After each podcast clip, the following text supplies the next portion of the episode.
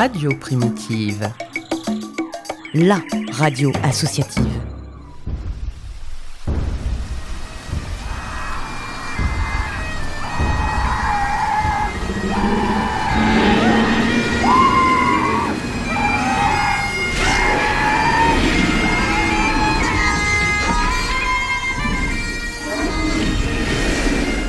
Jurassic Park, le format court qui t'en dit long sur la préhistoire de tes artistes préférés.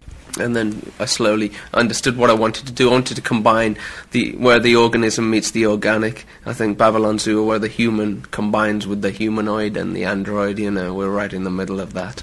So um, I wanted to sort of challenge the theory of our environment, prototype society. We are Frankenstein. This is the monster. We are living in this creation. Are we finding it difficult to live in this creation? And I also don't see myself as a music politician, so I don't tell people how to live their lives. J'ai terminé la saison précédente avec Jeanne Masse. Terminons celle-ci avec Jasmine. Je cite. Non, parce que c'est drôle quand même. Quand j'ai proclamé que j'étais le plus grand musicien de l'histoire de l'univers, cela faisait en fait partie de mon plan pour me rendre inemployable pour toujours. Il n'avait aucune idée de ce que je faisais quand j'ai fait toutes ces déclarations dans les années 90. Il pensait que j'étais juste un connard arrogant. Mais je l'avais prévu de cette façon depuis le début. Mon plan était de vivre une vie de loisir après avoir atteint mon objectif de conquérir les charts avec Spaceman. Et cela signifiait de vivre sur cet avantage pour toujours. J'ai gagné ça. Je suis le gagnant ici, voyez-vous. Ce que Jazz Binder Singman, de son nom complet, omet de dire, c'est qu'il n'en serait jamais arrivé à se la couler douce dans sa piscine de bifton sans l'intervention, soit hasardeuse, du célèbre producteur et DJ Arthur Baker, à qui Spaceman avait tapé dans l'œil bien avant que le titre ne soit envisagé comme single Paris MI. Pire, le chanteur de Babylon Zoo ne daignera même pas rencontrer le DJ, ni même lui esquisser un merci du bout des lèvres. D'ailleurs, Babylon Zoo n'est à vrai dire même pas un groupe, il s'agit du projet de Jazz Binder tout seul, qu'il a imaginé tout seul, et dont il a tout fait tout seul, de la composition à l'écriture en passant par les instruments dont il joue la quasi-totalité, tout seul. Pourtant, le message caché de Spaceman, et plus largement du projet Babylon Zoo, est empreint de respect, de partage, d'écologie, Et sinon, je ne roule qu'à bicyclette, je n'ai plus de voiture dans Paris. mais on n'est pas à une contradiction près venant du garçon aux yeux au rayon X, surnom lui venant de son enfance, elle aussi jonchée de paradoxes. Jazz Binder a beaucoup voyagé lui aussi. Héritier d'une double culture indienne, hindou du côté de son père et sioux du côté de sa mère, il passe une enfance divisée entre la ville de Wolverhampton en Angleterre, les champs de canne à sucre et les singes araignées dans la famille du patriarche dans l'Himalaya, et le ranch de sa famille sioux, afin d'explorer cette fois-ci son brin d'ADN mitochondrial. Ces diverses expériences au contact de la nature sont enrichies par la culture pop des années 70, la bande dessinée, le cinéma fantastique, les auteurs SF et le glam, même s'il n'ira s'être inspiré du fameux Starman de Bowie pendant la promo de allant même jusqu'à dire avoir découvert Bowie pendant la promo de mon œil mauve. On sait bien que T-Rex et parmi les nombreuses références culturelles de l'arrogant Jazz Binder. Ce contraste culturel entre temple et télévision constituera son fond de commerce et sa principale source d'inspiration artistique. Étudiant à la Penderford High School de Wolverhampton, l'enfant prodige fait la connaissance d'Adam Toussaint. Ensemble, ils fondent courant 86 un groupe aux inspirations New Wave, The Glove Puppets. Normalement, c'est le moment où je vous dis que c'est le groupe typique de lycéen qui n'a laissé aucune trace. Jazz Binder, en jeune homme de 15 ans déjà très ambitieux et habitué à ne pas faire les choses à moitié, prend l'affaire très au sérieux. Le groupe passe ses soirées à répéter et quand ce n'est pas le cas, il donne des concerts dans les clubs et les pubs locaux. L'année suivante, soit en 87, ils autofinancent l'enregistrement d'un double A-side, un 45 tours avec deux faces A quoi, qui ne marquera pas le monde de la musique, mais aura tout de même sa petite renommée locale. Ils seront même drivés par Paul Raven des Killing Joke. On s'écoutera la face A Oui, mais laquelle? En fin d'épisode. L'année suivante, Jazz se fait parallèlement expulser des Glove Puppets et de l'Art School de Birmingham pour des caprices de star qu'il est encore loin d'être. Il est alors rapidement recruté par un autre groupe, The Sand Kings. tell you stars, boys, red spots. Cause you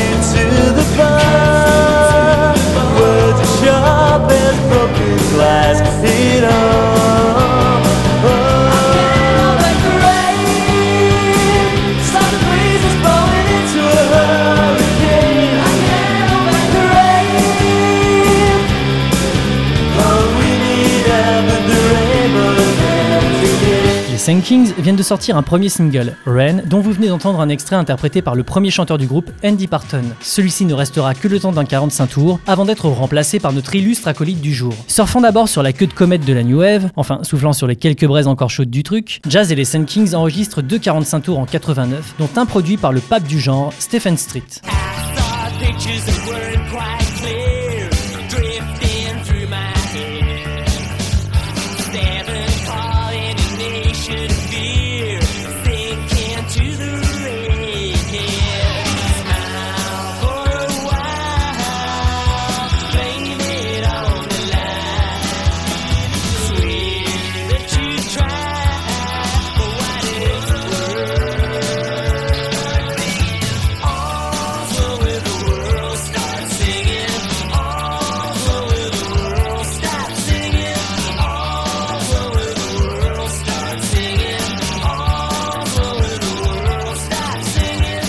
All's Well in the World avait de beaux atouts en tant que starter, mais le groupe va vite se saboter. Les deux singles qui suivront n'auront pas le même succès critique et commercial, si bien qu'ils autoproduiront le suivant, Earthwill. L'effort leur permettra d'être signés chez London Records, label Dist 17, Grantley Buffalo et Bananarama entre autres. Rapidement étiqueté Baggy, un des nombreux tiroirs à l'anglaise de la Britpop, le groupe assure les premières parties des Happy Mondays et des Stone Roses sans pour autant leur arriver à la cheville. Les différents au sein du groupe se ressentent dans la musique, qui souffre d'une forme d'indécision artistique, tous voulant avoir le contrôle sur la chose, en particulier Jazzman qui a du mal à partager l'affiche. On ne laisse pas bébé dans un coin. Après un album, Welcome to England, sorti en 92 dont on ne retiendra que la jolie pochette et une dégringolade dans les charts anglais, le groupe se sépare.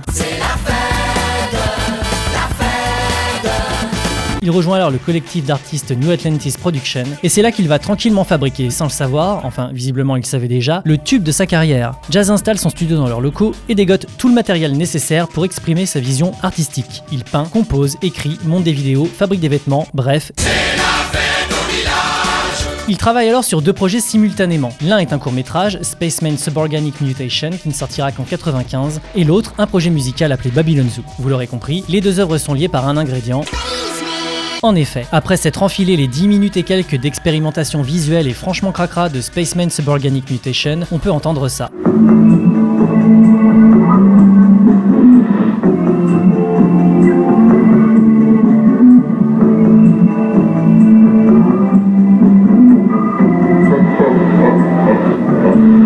Parallèlement à la conception de son globivulga visuel, les démos de Babylon Zoo sont envoyées à plusieurs labels. La maquette contenant trois titres, dont Spaceman, tombe dans l'oreille de Clive Black de chez Phonogram Records, qui le signe dès mai 93 en vue d'un single et d'un album. Mais Clive Black a la bougeotte et va balader Jazzman pendant encore deux années. Il quitte dans un premier temps Phonogram avec le contrat sous le coude, qu'il présente à Warner Bros. Ces derniers, en bonne machine de guerre, préparent l'album et font chauffer la presse à CD dans la foulée. Et ce n'est pas Spaceman qu'il présente comme le bon appetizer, mais un autre titre, Fire Guided Light.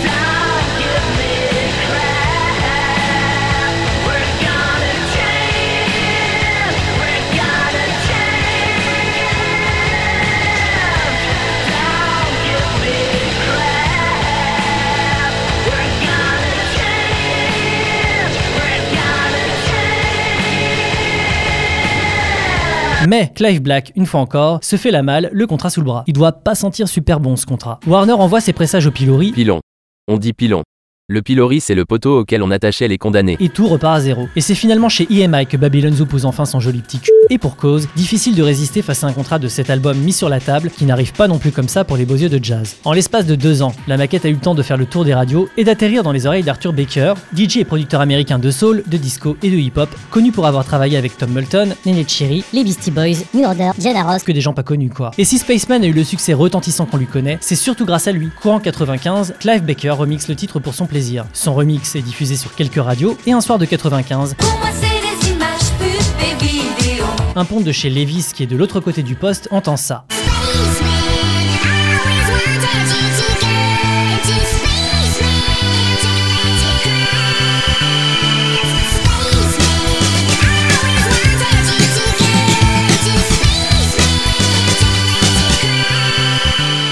La célèbre marque de prêt-à-porter cherche un morceau pour sa nouvelle campagne de pub. Et c'est sur ce remix de Spaceman que se portera leur choix. Remix dont Jazz Binder n'est donc pas à l'origine, à la base de la base. L'intro et la outro de Spaceman n'ont rien de techno. L'idée du pitch vient de Clive Baker, ni plus ni moins. Mais ça, Jazz s'est bien gardé de vous le dire. Profitant de l'exposition télévisuelle que lui offre la marque de jean, Spaceman atteint rapidement la première place des hits dans 23 pays. Il sera également le single le plus vendu au Royaume-Uni depuis Can Buy Me Love des Beatles. Histoire de rester dans les chiffres et dans la contradiction, en 2006, l'album The Boy with the X-Ray Eyes a atteint la 42e place dans le fameux classement des pires disques de l'histoire du magazine Q. Bon, on va pas se mentir, effectivement, l'album souffre de ne jamais atteindre la perfection de son principal tube. Mais de là à dire qu'il fait partie des pires disques ever recorded, c'est qu'ils n'ont jamais écouté un album de Chant à compléter. après un second effort en 99 intitulé King Kong Groover, qui ne sera qu'un clou de plus au cercueil, même si moi j'aime bien ce disque, EMI annule son contrat. Jasbinder fera quelques annonces sur un éventuel troisième disque en 2005, qui restera bien au chaud dans un tiroir ou dans sa tête, on ne sait pas, car avec Jasmine, nous flottons toujours entre terre et ciel. Comprenez ça comme vous le voulez. De fait, arrivé au bout de cet épisode, une question me Jasmine, génie ou... gênant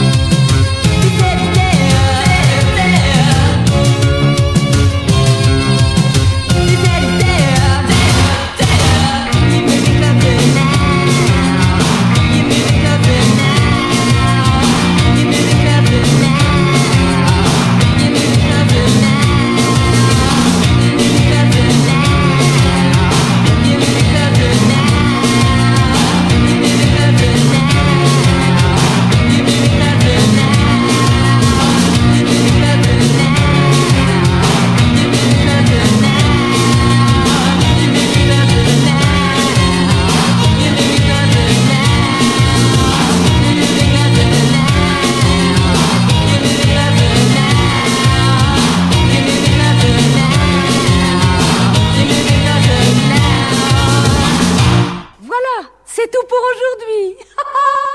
Vous venez d'écouter l'épisode 10 de la saison 2 de Jurassic Park. Il est disponible en replay sur le site off de Radio Primitive et sur toutes les applis de podcast courantes. Si ça vous a plu, laissez-moi des étoiles, histoire de mettre Des paillettes dans ma vie. On se retrouve pour une saison 3 l'année prochaine. D'ici là, prenez soin de vous. You can be an insane genius if you want to.